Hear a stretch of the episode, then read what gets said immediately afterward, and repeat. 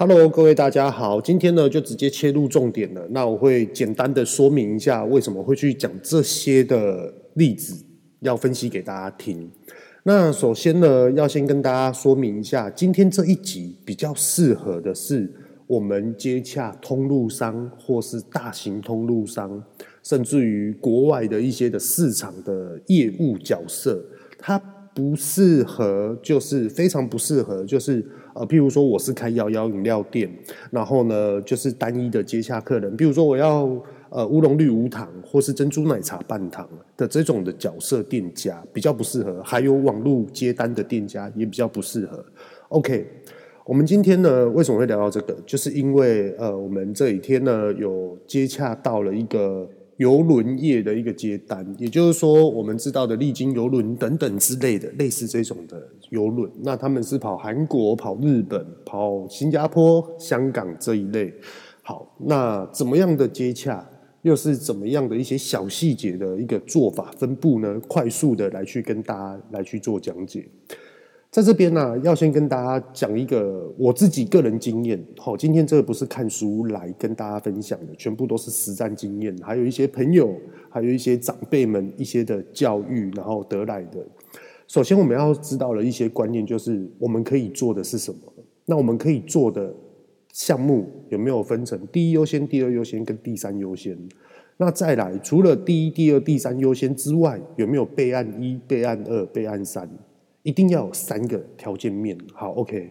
那第二个环节就是我有没有决心，我有没有决定做这件事情。那第四、第三个齁环节就是你有没有机会，你准备了什么，这是非常重要的哦。虽然听起来感觉很死板板，可是这是非常非常重要。现在呢，我就来跟大家来去分析，就是说这几个环节到底有多重要，还有它的实际案例。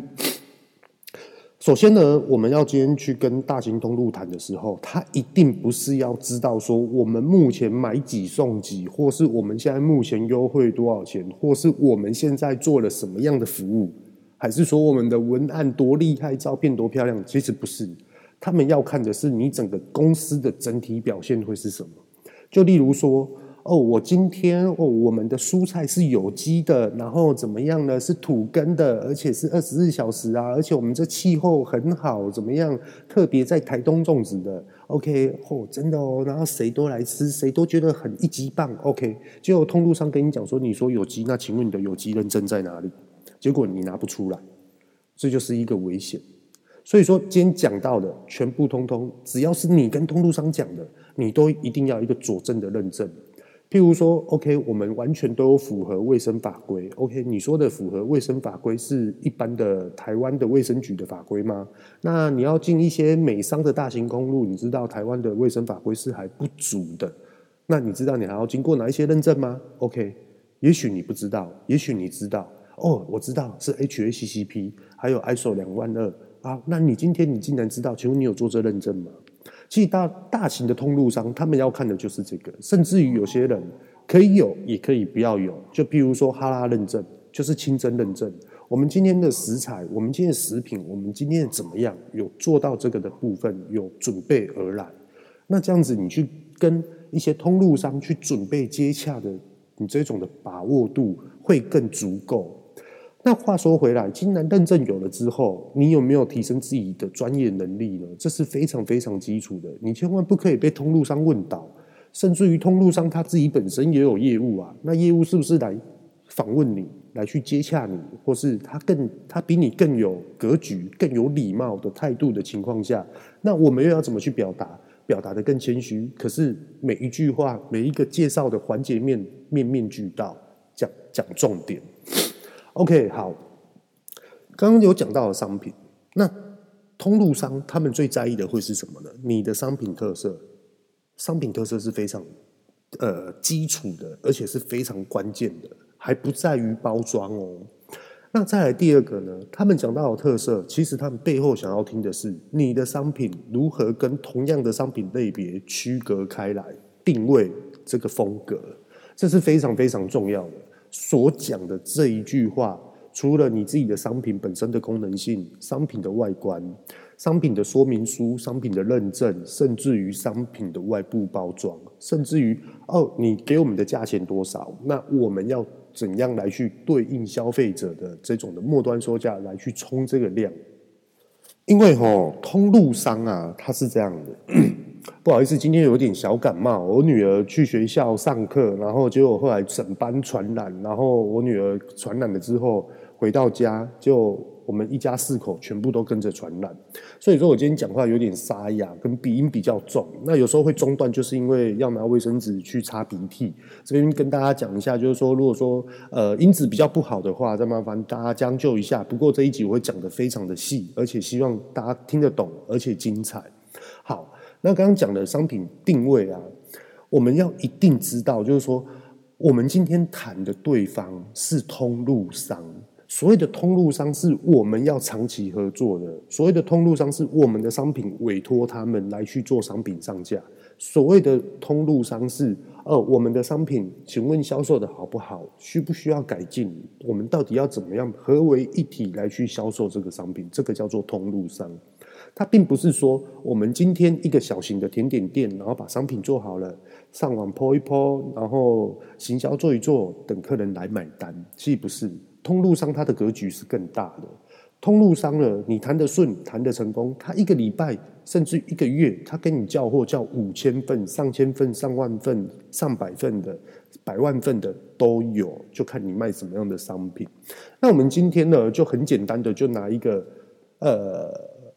洗发露来去跟大家做比喻好了，那后面呢，不要好了啦，拿我的自拿我自己的商品来讲，这样子感觉好像在就是吃人家豆腐。对，OK，我等一下呢会讲我的商品夏威夷豆酥。那如果说你今天你是卖生活用品的、消耗用品的、清洁用品的、人身布品的，或是等等等之类的，还是食品业的，那你更适合听这个。好。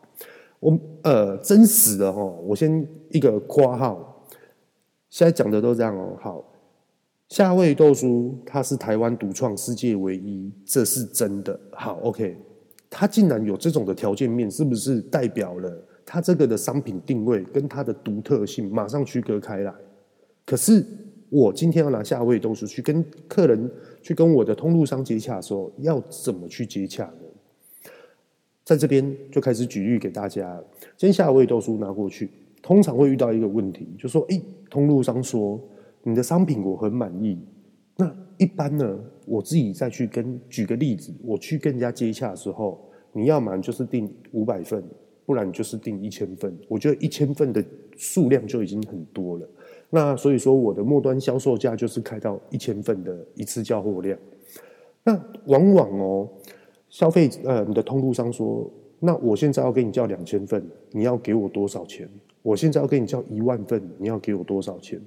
一般格局比较小的、比较没有经验的业务，他的表态会是怎样？各位当老板的你，各位创业者的你，一定要知道这件事情，业务会很开心。哦，好好好好好，嗯，我想一下哦，那可能会是怎样？那你大概什么时候要取货呢？那你是呃，商品要放在哪里呢？哦，好好好，那我回去问一下我们老板在哪里。我跟你讲，这全部做法全部都错的，就全部通通都不对，包含自己有很多坊间的老板出去接案子都做了这个，犯了这个错误。跟大家讲为什么，你知道吗？因为你乱了你自己的步骤，你乱了你自己的分寸，你就是觉得一万平的。订单量你很满意，两千坪的订单量，你觉得你为公司赚钱，你有红利可以抽，所以说你马上这样表态，可是这样子完全是不对的。好，我告诉大家，到底怎么样才是一个正确的方式，甚至于真正的在帮公，在帮助公司。今天做一千份，OK，定价他竟然是开这样子，那今天通路商跟我说，那我要两两千份呢，那我要一万份呢，那到底怎么办？你。不要慌，也不要急，做好自己，一定要稳下来。跟他说，这个部分我回去跟我们老板讨论一下。那我会尽快，可以的话就是明天。那我可能会明天下午的时候呢，主动跟对方的老板来去做一个回复。那请您稍等一下哦。那你一定要这样跟他说，然后再来呢，后面是关键哦。那请问一下，就是说为什么会想要订购一万份呢？那这样的通路市场是要布局到哪里？那是不是库存是可能会放多久？这些之类的，好，是不是你就开始聊了？哎，对方会告诉你说，我可能通路会放哪里？怎么样？什么商品成价？我总共有几间店？然后怎么样上架？OK，其实哈，跟大家分析一下，通常这个就是危机。为什么呢？譬如说，他有开十间店，他一间店要放一千瓶，他十间店刚好放一万瓶，合情合理嘛？好，OK。可是如果卖不好怎么办？大家有想到这个问题吗？如果他卖不好，他第一个马上跟你断绝关系。你这商品，你说台湾独创，结果卖不好，嗯，什么嘛？我亏那么多钱。那也有通路商很有经验的，我一次给你交五百份，我来卖看看。可是后来呢？如果五百份卖不好，那你要怎么跟他长期合作？所以说，怎么样来去做到一个有效率、可以为公司赚钱的方式是什么？就是说，呃，跟跟通路商这样讲，哎，大哥你好哦，是这样子的。你说你要订一万份啊？那请问一下，呃，你你们的电体电量大概会有多少呢？那你们的消费者族群，我大概知道说你凌晨在哪里。那我想要知道一下，就你平均这样子一间店要放几瓶？为什么会订到一万份这样？好，OK，对方老板他就会拿出他的数据跟你分享。好，那你后面还有一个关键就是要讲，呃，大大哥老板你好吼。呃，因为我是想要跟你做长期合作的，并不是做短暂的。那我是想要跟你合作五年、十年，跟着你的公司一起成长。我觉得这才是来的最实在的。所以说，不建议你直接大量交货，我们可以从小量的，慢慢慢慢的，你没有压力的情况下，我们来长期合作培养。对，那在这过程中呢，如果说我们有遇到什么样的缺点，我们可以立即改进，甚至于马上对应你的品牌。你这个销售的这种通路的消费者来去直接接轨做销售，应该会是这样子。所以说，不要认为说哇，他今天跟你交一千份、两千份、一万份，你就好开心。我跟你讲，这有时候都是危机。为什么呢？我们来去想一下，今天公司如果他开一千份，他开定了这个价钱，表示这个价钱已经是最低了。那再来，为什么是一千份呢？因为可能这一个月的生产量就是一千份，或是一个礼拜的生产量是一千份，定出这个数据跟这个销售价一定是有含义的。所以说，各位当业务的你一定要知道。那再来呢，就是我们有时候再去接嗯案子的时候，哎，突然都想不到。我今天我是做饼干呢，那我饼干通路到底要怎么去查？奇怪，那这个市场定位到底在哪里？这个时候，业务的你啊，你既然要去接大型通路，你就要先从一个最基本的方式，就是直接去找你的消费者，末端的消费者，他们都去哪里买东西？OK，例如说全联、大润发、家乐福、好事多等等等等等，你都可以去观察。那再来，你就去看说，哇，来好事多买东西的人，几乎每一台手推车上面都有饼干呢。哇，大润发每个人都在抢特价的饼干呢。那他们都是选哪一种饼干呢？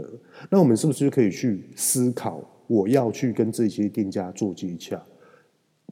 嗯，也可以简单的说，我准备要去跟好市多接做接洽，我准备要去跟全年做接洽，我准备要去跟大润发、家乐福做接洽。那请问你要怎么接洽？那我们很值得的去观察一点哦，也就是说，大润发假设啦，这个超市，这个超市，他是去找厂商来上架在他的超市上面吗？还是说是这个品牌商去找这间超市说我要上架？这两者是不一样的哦。那到底它的定位方向又是什么？很多的时候其实是超市商去找代理商。各位大家知道吗？那有关于代理商这个段落，可以去听我前几天有分享的一个代理商的角色到底是做什么，我们的呃成本到底要怎么算的那一集，那一集就有讲了蛮多的一些的关键，可是很多的大项跟细节没有讲。OK，那其实大家可以回去听，再听这一集，可以举一反三，看你适合什么样的通路。OK，好，那我是不是就可以锁定了？哦，原来。有一些代理商是做这些通路的，那我是不是有机会可以去跟代理商做接洽呢？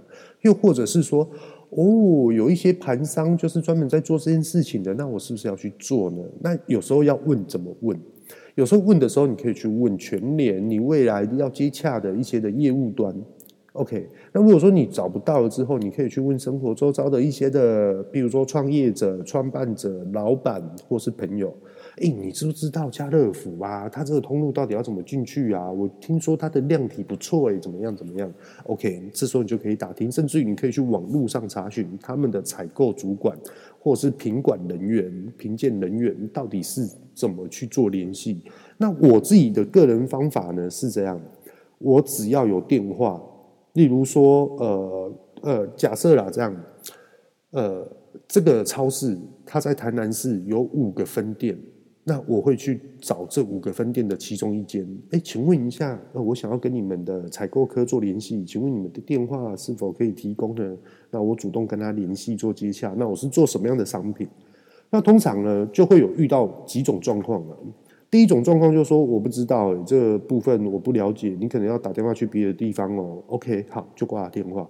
第二种呢，就是说，呃，你可以去我们的官网啊，官网上面有 email 啊，那 email 呢，你就可以直接留言给我们。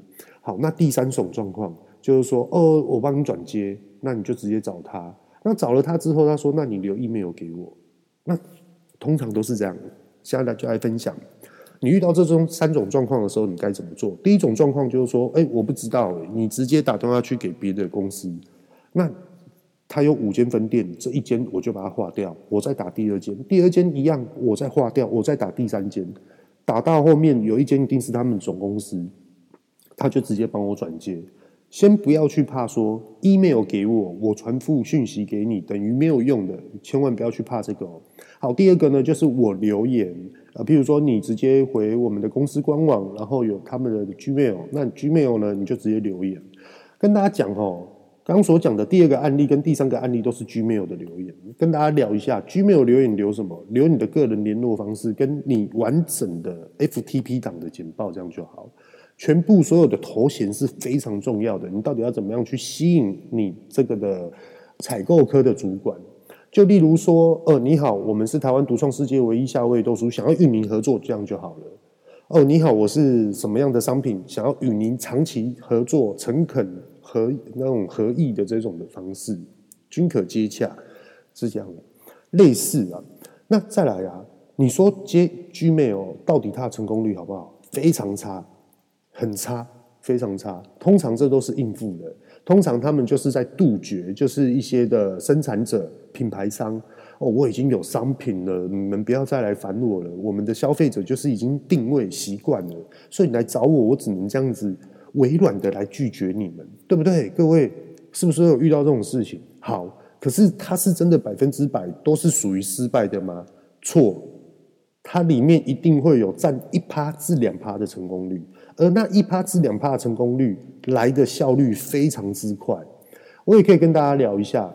这一次我接到了一个邮轮的通路，那这邮轮的通路一开始我也是直接用 Gmail 跟他们联系。那为什么会联系上呢？为什么今天会可以就是哎成功的顺利的一起合作来去往这个的市场做供应？是这样子的，呃。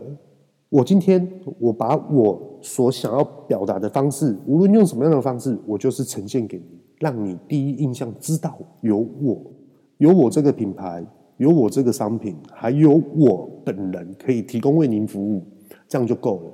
那再来呢？往往被拒绝的原因，就是因为我们已经有厂商进来了一样的商品，所以说你就排队吧。我不怕排队，就排队。对，可是我一定会密切的跟你联系，可是不是很烦的那种，每天都烦他哦，不是哦。什么叫排队呢？就是我现在有我这个的供应商，OK，譬如说我在做饼干，OK，我的饼干供应商很稳呐，结果后来有一天，哎，我觉得这个商品消费它的量体没有像以前这么多了，哎，我们是不是可以换一间厂商进来？OK，你优先顺序，这叫做排队。所以说，千万不要去想说哦。哎、人家已经进场了，对啊，我们现在去找他，一定被拒绝的啊。然后怎么样怎么样，理由一大堆。我跟你讲，这全部通通都不对的想法。就算每一个通路他有在销售一样同样类别的商品，你还是要进去介绍。做什么像什么，这才是你的专业。当如果你会畏惧说人家就已经在做了，我怎么去跟人家抢？表示你完全没有市场竞争性，而且你没有办法跟你的本本公司一起来去做一个密切的成长，除非你的老板不上进了，真的。可是这种的状况是很少，因为出来创业就是要提升市场竞争性。那话讲回来哦，为什么你知道吗？如果我们今天业务，我们今天去看这个商品，靠啊，全联就有在卖这个东西的啊，我还要进去跟他撑。啊！我连进场的时间都没有了，怎么可能？这一定失败，不用接洽。我跟你讲，这完全是不对的。跟大家讲，我另外一个品牌事业，全联也是有卖一样的东西，我们成功进了全联，这并不代表厉害，这代表是什么？是我一直很努力，不会去放弃。我认为我们的商品就是有独特性，而且是可以区隔开的。我刚刚所讲的是真实的哦，是真的。而我们接下来要在全年上面做一个展现的一个销售的服务。那为什么呃，把一个很实在的一个案例跟大家讲啊？我们卖的商品是什么？在这边不公开。我在做什么样的行业呢？在这边也都不公开吼。呃，因为我自己有老板，那也是要经过我们老板之后，我才可以来去分享这个部分。那大概跟大家聊一下。我今天已经知道说，这个厂商已经在里面已经好久好久好久了，甚至于我也知道说，这个的关系类别到底是怎么样。可是我们有效的行为做法会是什么？就是以利借利。譬如说，呃，我身边的朋友，譬如说政府的呃补助，譬如说政府的资源。或是哎，某一位长辈哎，他可以协助我们，到底怎么样去观察这个市场，怎么样来去跟对方谈这种的角色立场，把一加一大于三，三加三等于九的力量来去跟全联谈。我只能这样举例啊，详细的做法就不能公开了哦，这有关于商业机密的部分。可是我会把它说得很具具体。好。在这个过程啊，要去跟全联谈的时候，我遇到了很多的瓶颈。第一个就是我已经抓到我的目标，我就是马上要去跟全联谈。我才来这间公司三个月的时间，我设定目标就是这样，我一定要瞬间马上积极做到这个案例。我知道我遇到的瓶颈会很多，我失败的一定会很多次，而且我打击的会很大，我被打击的很大。当我一样的时间、一样的说法、一样的心思，还有一样的做法。我同步我去做菜市场，好去销售这个东西。哎，你帮我卖看看。好，一样的哦。我去接洽二十个摊贩，没有人理我，完全没有理我。那时候打击很大。可是我自己知道，说我未来的目标方向，我近期的目标方向是什么？所以说，我现在在历练，我现在在学习，我现在在学这个职场的 tempo 跟他们逻辑思维到底是什么。完了之后呢，我准备要去挑战全联了。那时候遇到的事情是什么？老板突然跟我说：“你最近做的方向目标是什么？”我不认同啊！你的逻辑、你的思考方向到底是什么呢？对啊，为什么你会这样想？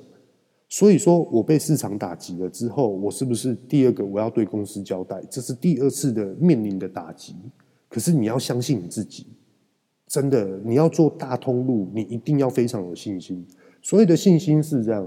我有百分之九十的信心，可是我现在一要出去做，就要突破百分之六十的把握，而这个把握其实是零。那我原本的信心原本是百分之三十，那这个的把握度一直提升，你的信心相对就提升。我一直在累积不。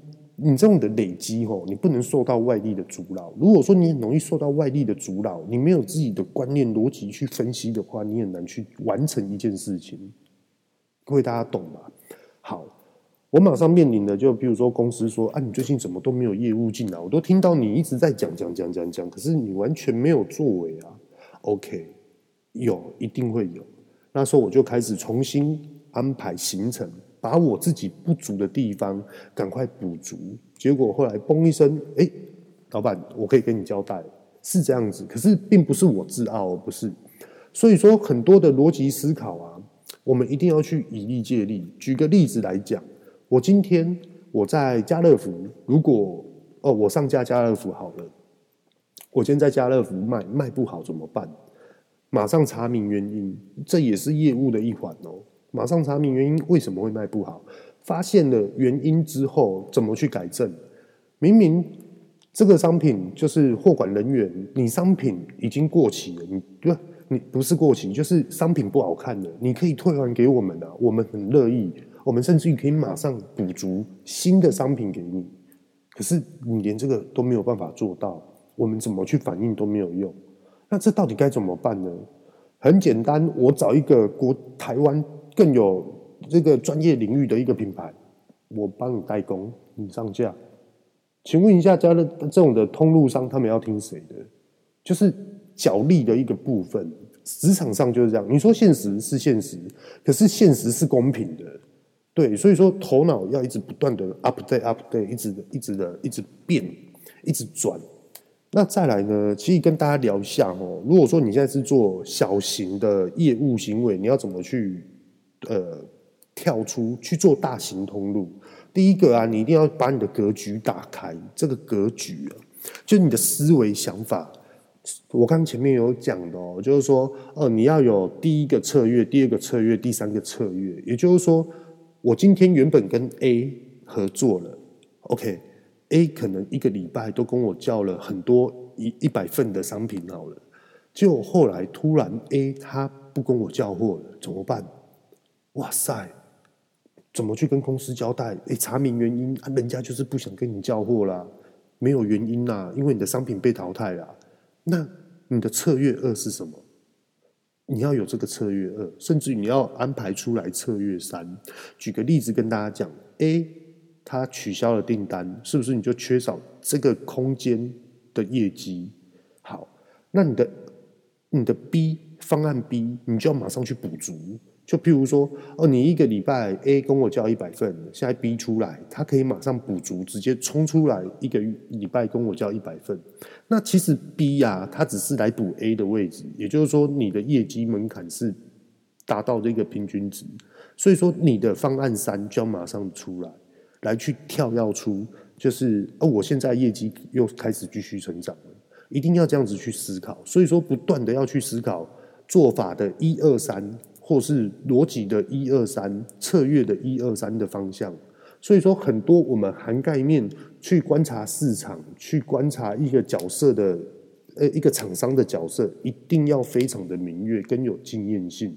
就像我刚刚讲的，呃，你一定要去跟人家讲说你是要做长期，而不是做短暂。如果你今天很积极的、很很粗心的、很不小心的答应人家。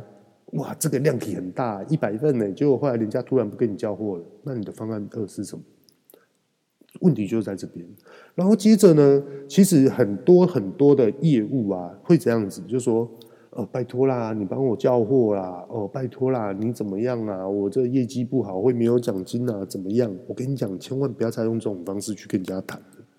如果你今天要用这种方式去跟人家谈呢，你倒不如回来自己好好的去训练，就是说，哎。我到底是有哪里的专业知识不足，或是我自己的呃生活的一个专业知识不足，没有办法去跟对方接应上。比如说，呃，人家跟你聊红酒，你懂红酒吗？诶，人家跟你聊烟草，你懂烟草吗？诶，人家跟你聊运动，诶，人家突然跟你聊食品的专业认证，你真的懂吗？对，所以说这些我们都要去知道。人家跟你聊高尔夫球。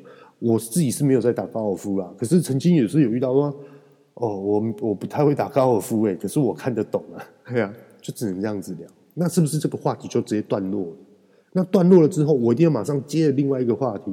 诶，老板，你都喜欢去打高尔夫哦，那你都去哪里打啊？那那一个地方，诶，那附近有什么东西好吃的？诶，我对吃很有兴趣。如果说你打高尔夫球，肚子打完了，肚子饿了，你可以去那边吃。类似把话题拉回来。那接着啊，就是业务啊，我们呢、啊，今天要去跟通路商再去做接洽的时候，哪怕是他已经知道你了，或是已经知道你的商品了，或是知道你这个人了，你一定要表达出，你要很有把握，你要很有诚意，你要很有那种说服力，你要去跟对方说，呃，通路商老板你好，那我们是做什么样的商品？我很有决心要往这一个方向去做成长。我们想要把这个的商品上架到哪一个地方、哪一个国家来去做销售。那我们也很积极的再去做一些什么样的认证，跟什么样的进步，跟什么样的研发。那如果说呃，在这过程之中有不足的地方呢，请您指导。可是我很有决心，就是要跟你一起共同成长，往这些的方向去做销售。对，那请您给我一个见面接洽，让我学习的机会。你一定要决心，让对方知道。而且要让对方让你知道，就是知道说你真的很有诚意去做这个，而且你不是一般的业务，你是代表你的公司合为一体，跟老板合为一体来去接洽这件事情。刚刚所以上所讲的非常非常重要。那我现在呢，就来分析一件事情，是很多的业务层面都会遇到的一些的状况，这是有关于公司内部的事情。很多的业务我们出去接单，OK，就像我刚。所讲的，哎，今天有人要跟我订一千瓶夏威夷豆酥，然后结果后来呢，对方突然跟我说两千瓶，哦，我很开心，价钱对方也同意，完全不用再降低，他就说你一样的价钱给我两千瓶，我们要拿来销售，而且我们是要长期的这样子来去做销售，是不是？当业务的你会很开心，你直接回去就跟你的老板，或是你的主管，或是你直接去跟生产部讲说，呃，我们现在一个月要两千瓶哦。OK，好，结果生产部开始剉咧等，生产不出来怎么办？哎，很多这种状况哎，然后生产部就开始叫，这个已经不是人的问题了。他说什么时候要交货啊？什么时候我们要开始排单了？什么怎么样怎么样？对啊，你我们当业务的有没有去思考生产部他们的过程到底是什么？那其实很多的状况啊，是因为这样子而开始发生的内斗，发生的争吵，而且是那种表面看起来没怎样，可是私底下就是两个开始斗争。跟大家讲哦，现在是一个新的一个时代，现在的商品的淘汰率是非常非常的快，现在的商品是念旧老品牌可以独占第一。那我们到底要怎么去穿插这个的市场机会？其实就要靠团队。所谓的团队，并不是业务部里面自我的团队，是整个公司整体的结合起来的团队。呃，是这样的。我自己个人啊，我很希望就是说，会要求我自己，哎，我要进去生产部，我要去生产部历练一下。哦，因为我可以知道，哦，原来生产部都这样做。哦，原来还有这个细节，还有这个做法。OK，那我知道我未来如果去接业务，我到底要怎么去讲？那业务那生产部呢？有时候他可以来去做业务，他不太会接洽没关系。可是那时候他做的业务角色就是市场评估。各位大家懂吗？业务的环节有很多种层面。那生产部他过来贴我的位置，他就可以去看市场调查、市场评估。譬如说，人家同样的商品售价多少钱，包装怎么样？然后消费者买什么？那我们的机会在哪里？甚至于我们现在原有的通路，哎，我们的商品上架的状况会是怎么样？那你去看看你的作品，每一个人去看每一个环节、每一个情况、每一个实景都不一样的想法，那是不是生产部就会回来，就会说，哎，阿强，我有去看呐、啊，然后、哦、状况怎么样怎么样啊？按、你的想法会是什么呢？我们大家就可以聚集在一起讨论了。就还有另外一招哦，是这样。他，你可以说这个是很烂的烂招，我也认同啊。我我有这样做，就是说，哎，我们的生产部，譬如说，哎，我跟你讲哦，我现在准备要去接一个案子，然后这个商品很麻烦，非常非常麻烦，连生产部听到这个名字，他们连听到就说我不想做这个，你自己去跟老板讲，这根本我们生产不出来，连老板他自己都知道，这怎么可能生产得出来？我大概知道这个环节，我也知道他会讲这句话。那这个时候，这就是带公司的人跟带薪，到底要怎么去克服？OK，教大家举一个真实的例子。那时候我已经知道说生产部的主管他会讲这句话了，那老板他也会担心。OK，那我那时候我就跟他讲说。我知道你不想做啊，没关系啊，你快点啊，你做一个，你就现在做嘛，你就现在做给我看啊，到底是做怎样？其实我已经知道商品是怎么样，可是我要当做不知道，然后你就做给我看到底是什么了。后来他就说：“好啊，我做给你看啊。”他就乱做，他乱做了之后呢，就是这样啊。可是中间有什么？好，没关系，没关系，我就是要这个，我就这样跟他说：“来，给我，给我，给我，装袋，装袋。”哇，好好好。然后他生产部的也觉得我莫名其妙，很神经病哦，拿拿这个，你不要拿这个去给厂商嘞。说不不，没有没有没有没有没有没有，我现在就要看这个，这是你这样做啊？你刚刚做这样子做多久？就一下子而已啊。说哦，可是你这个人家不会接受的。说没关系，其他的事情交给我专业的业务来。后来我就拿这样的商品拿去跟厂商谈，哎，这样可不可以？这是我们目前最快的，而且是最省时、最省力、最省成本的，而且这个成本是攸关到你这个通路商的这种的末端销售价，这样你可不可以同意？结果后来通路商好，我同意。请问这件事情是不是圆满结束了？对不对？好，那可能会变成是。老板在当下的情况下，他不知道这个成品到底是长怎样啊？这样真的对方可以接受吗？这第一个。那那时候我们就要去跟老板讲，就说：哎，老板，对方点头啊，他同意啊，他也跟我们交货啊。然后我接下来要跟他谈的就是汇款啊，怎么样之类的。好，OK。那第三个呢？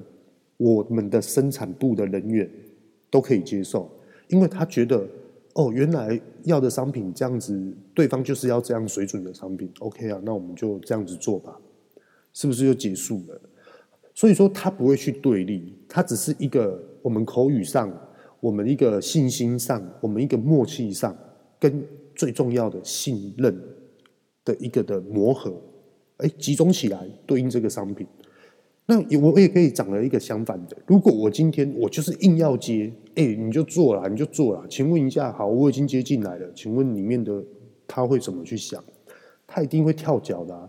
你这个东西怎么做啊？怎么样？怎么样？怎么样？然后结果后来啰里吧嗦一大堆，然后又吵得不愉快，又闹得不愉快，然后等一下又在那边吵来吵去，争来争去。请问一下，这样的情况下，对公司会成长吗？反而是退步。所以说，有时候我们要去思考一下，就是说，到底什么样的环节可以去让效率提升？而且他不会有后顾之忧。那当老板在问的时候，老板一定会说：“诶，你这个商品这样子不行嘞。”对啊，啊，我们这样生产要多久？我也是很坦白的讲，老板可以。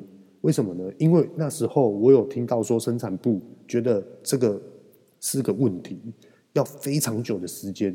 那那时候我就随便呢拿了一个商品出来，来，你现在做，他就随便做啊。OK，我就是要这样。结果我就拿这样的商品拿去给对方，跟对方谈。那对方呢，他也认同，那我也很开心。那我们就是把这个的商品作为他的要求的部分来去做供应，是不是就圆满结束？而且不会有任何的争吵。我觉得这就是最大最大的一个关键点了。所以说，我们做业务啊，我们大家都知道说，哦，我们要面面俱到，我们的社会什么社会事啦、人情世故啦，有礼貌，要会做人。其实啊，跟大家讲，都想太多了。做自己，可是要又要做有有嗯格局的自己，有礼貌的自己，可以代表公司出来展现的自己，就是做自己。这个叫做做自己，各位大家懂吧？就例如说，我今天突然跟一个韩国人接洽，就我不会韩语啊，啊，你硬要讲，那个空空挺空空空那什么讲什么，人家都听不懂，然后你硬又要讲。你就是为了要表达出自己的诚意，结果后来人家觉得莫名其妙。那如果说我今天不会讲英文，然后你硬要跟人家讲英文，然后讲的 A B C D，然后人家又听不懂，嗯嗯，你到底在讲什么？你不会讲日语，结果后来你硬要讲，就是为了要积极的诚，呃，展现出自己的诚意，往往都会变成就是反效果。那其实这个时候，你是不是可以去找你身边的朋友，或是公司请翻译来做一个翻译的一个层面，然后直接用一个现实上我们在会议上面的态度来去做一个专注力的回复？我觉得这来才是最诚恳的。刚刚是讲一个例子啊。那其实吼，跟大家聊一下，所谓的通路商，他第一个看到的，我们吼在上一集有讲到几个重点，就是。如果今天通路商他一开始跟你谈价钱，我跟你讲，这个一定不会长久。为什么？因为商品很快被淘汰。如果说通路商他一开始，什么叫做好的通路商啊？应该是这么说：好的通路商，他第一个一定是看你的商品的品质，你是卖什么样的商品，而你这个品质跟你这个差异度到底在哪里，跟市场的区隔到底是什么？然后他认同了之后呢？他就会说：“那你的包装有没有机会可以去做调整，去更做一个具有吸引力的一个风格？”OK，他们会去了解这个，然后再来呢，还没有谈到价钱哦，他就会说：“那请问一下，你们公司是如何生产的？是否是不是可以去参观你们的工厂？这些等等的。”OK，那你是不是就要去讲解说：“哦，我们的公司怎么样，怎么样，怎么样？”好，完了之后还也还没有谈到价钱。他们就说：“那请问你一次的交货量最低会是多少？或是你什么时候你们最大的生产量会是多少？”他会开始了解这件事情，最后才是谈价钱。为什么会这样呢？因为一开始谈价钱，你前面你的包装、你的商品、你的什么点点滴滴，完全都没有去谈到，都没有去了解之后，你直接谈价钱。如果价钱认同，结果后来，譬如说。你的公司没有营业登记，那等于都不用谈了。各位大家懂吗？所以说他们会一步一步一步的了解。如果说一步一步的了解的过程中呢，中间有发生的一些，譬如说哦，我们没有什么样的认证，那是不是？哎，那你们是不是有机会可以去做这部分？那你们有计划要做这部分吗？这时候公司是不是就可以准备的时间来去做这个？因为你已经取得到资格了，只不过说你到底要怎么样的积极的态度来去做这个的缓解的一个成长接应。重点是在于这边。那刚刚有讲到，就说其实有很多的老板呐、厂商啊、会计啊，或是老板娘啊、老板的老婆啊，他们都很 care 一件事情，就是说，吼，哎，怎么都有人要来参观我们的工厂啊？啊，参观完之后又不来跟我们叫货，然后那每个人都感觉好像我们的工厂有让他照咖，然后看一看，那我的专业，我的 know how 拢这样而已，很讨厌呢，怎么样？很多这种声音哦。其实哈，跟大家聊一下哦，人家来参观你的工厂，其实我们是要很乐意、很开心的。呃呃，在这边哈，跟大家分析一下，如果说哈，我们很在意就是说，哦，我们的 know how，我们的专业知识被人家学走。这到底要怎么去防范？今天来分析两点给大家听。第一个就是我们把这个的成品是怎么样的生产出来，好，它的程序到底是什么？跟我们的成品到底是怎么样制作出来的？这又是另外一个环节哦。一个是怎么样来。跟怎么样来去实施制作，这是两个哦。一个就是有它的原物料，一个就是已经有原物料完了之后，我们来去做这个作业的一系列的增长。我们要去给人家看的是这个一系列的生产的关键，而不是让人家看这是怎么来的，不是看这个。那你的 know-how 是在于这个。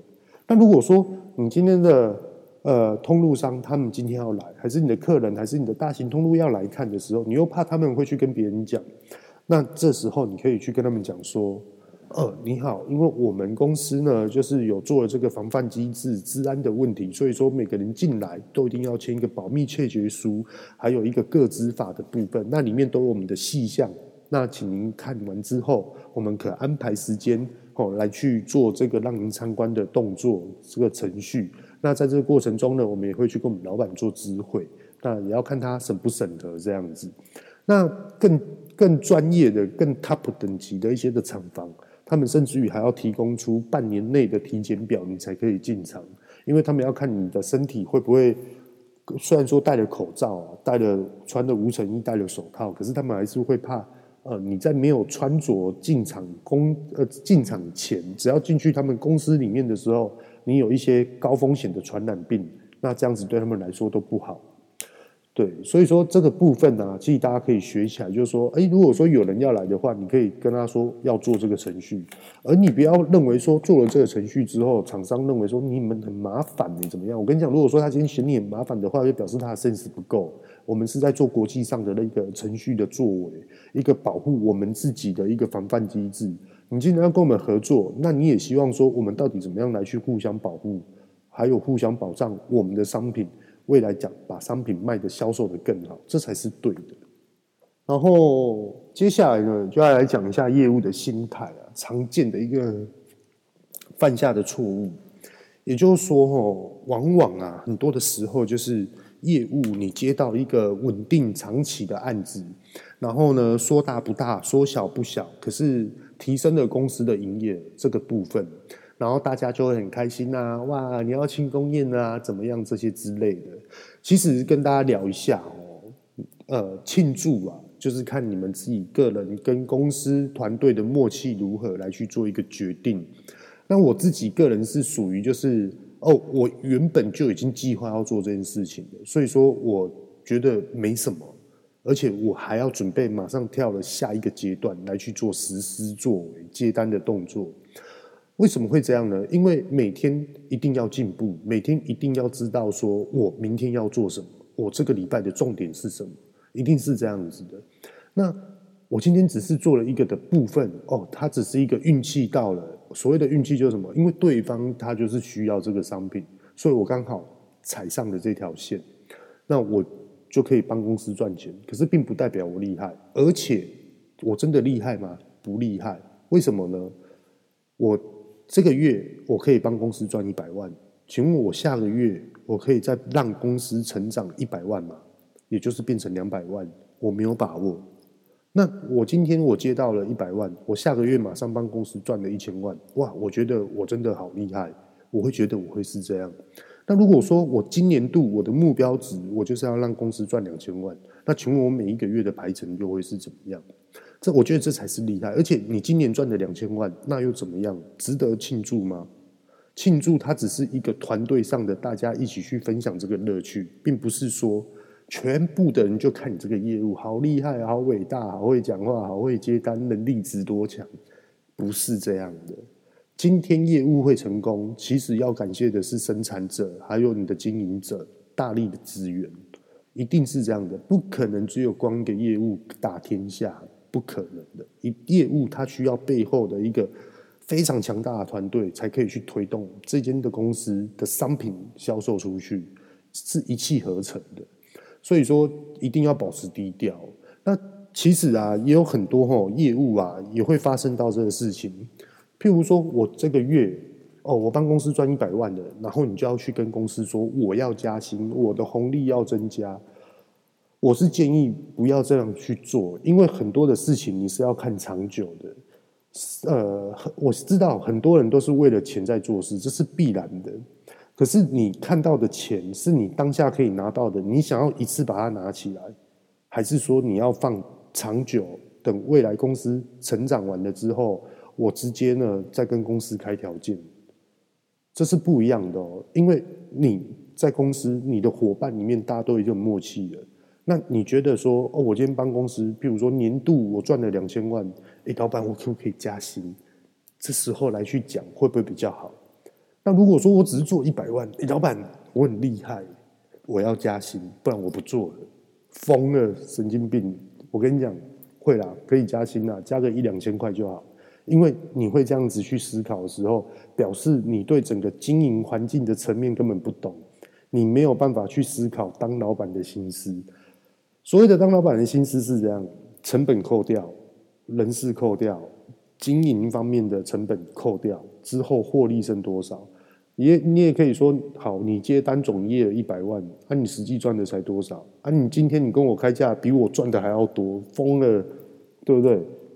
那老板这样倒不如就说，哎，那你这样子我们没有办法长期合作，这是合情合理的。很多的关键都是这样，所以说有时候吼就是要忍住才可以成大器。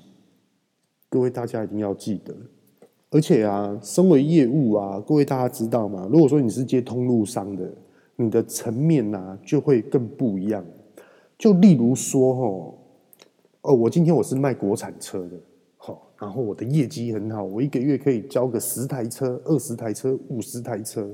结果后来我觉得没有挑战性的啊，哦，太好卖了，国产车一大堆人要卖。我跟你讲，那时候是因为这一台车子风评很好，大家有需求，准备要大量换车，所以你刚好踩到这条线，并不是你厉害。如果说今天你要说你厉害的话，那你可以说是因为这间公司它背后的环节层面、研发能层面非常强。那后来你觉得说，哦，我很厉害，好，那结果我跳去卖进口车，OK，结果你去进口车之后卖得不好，英文能力也不强，然后里面的系统你也不懂，结果后来被人家淘汰了，淘汰了之后你只能沦落到去卖二手车，这样对你来说会比较好吗？在这边谈的并不是钱的问题哦，这全部都是职场的价值性的问题。呃，有在长期听我的 Postcast 的朋友们，大家都应该知道，我要去跟人家讲说怎么赚钱，不会，你赚了可以多少钱，不会，因为我觉得很多投资理财啊。他没有办法告诉你一个具体，就比如说，你可能就是可以成长的两倍、三倍、五倍、十倍这种，你投资一万块，你可能放了几年之后就变成几百万，很少有这种事情。如果有的话，大家可以去揣摩一下，好好的去思考一下，这是真的还是假的。那我觉得比较有效的、比较真实的是，怎么去跟大家说，哎，我们到底要怎么去做，才会有一个市场的竞争性？而怎么去做，这是人为的问题，这不是运气的问题。你久了，拿捏的准了，经验深了，到最后就是你自己个人的。我是比较倾向于这样。那话讲回来啊，你去卖了二手车之后，到最后呢，论你的职场，除非你的二手车可以开了很多分店，那如果没有的话，你是不是要回锅？那你是不是要回来一次？那到底它这个过程中的缺点会是什么？我们就要去值得去思考这件事了。那当然啊，业务啊，其实并不是说哦，我今天帮公司接单，然后成绩很好，我这样子就是感觉好像做好一件事情。其实公司在看业务，其实并不是这样子哦。其实还有另外一个层面，就是处理事情的态度跟思维想法。就例如说，我刚刚讲的。呃，如果说我今天呢，这个商品我没有去跟内场的人来去做核对，说，哎，没关系，你做看看嘛。好，我就是要这样子，来给我，给我，给我，给我。结果后来内场的人员也搞不懂我在做什么，可是他知道说我大概在做什么，那我就放下，我就直接去跟人家谈。那请问这样子是好的还是不好的？那我也可以做说，啊，我接到单了，反正你就这样做了。啊，你不要吵了，你就这样做啦。我叫你这样做，你就这样做啊。到底公司是以业务为主，还是以生产者为主啊？我跟你讲，很多人都卡在这个观念。公司的老板不会去定论说这间公司是因为业务而创造出来的，也不会认为说是生产部而创造出来的，一定是两者平衡之下去创造出来的。是一个三角循环跟一个圆的循环，一直在轮替、轮替、轮替，一直在 update 的，一直往上走。所以说，千万不要去想说，那生产部很多泥巴说呢，你这个东西也做不好，怎么样怎么样？我跟你讲，你这样子讲就太自私了。千万不要去这样去思考这件事情，因为如果你是真的还没有，你是很暂定你这样子的想法，而你没有转过来的话，我跟你讲，你很快的会被淘汰掉。因为心态的问题，然后最后呢，来去跟大家分享一下，就是跟通路商接洽，其实有很多的经验一定要累积。当你的经验累积之后，你觉得你去跟人家接洽的时候，会觉得来得比较顺利。那其实他这个经验的累积，就是你看你卖什么样的商品，那你的专业知识跟一般市场上面人家所提问的问题，这都是通路商会去谈的。那通路商呢？他询问的过程中，不要去碰轰，就直接老实的跟他讲，我们的商品优点跟我们目前缺点到底是什么？那如果说缺点可以跟通路商一起来去做弥补的话，我们是不是更有这种的市占率来去对应消费者买单的部分？这就是关键点。所以说，你说他有没有一个呃，就是我们要揣测很多啊，很复杂的思维想法，其实是没有的。无论我们要去跟哪一个通路商去做接洽，或是哪一个顾客去做接洽，你一定要有百分之九十的信心，跟百分之六十以上的把握度，再来去做这件事情。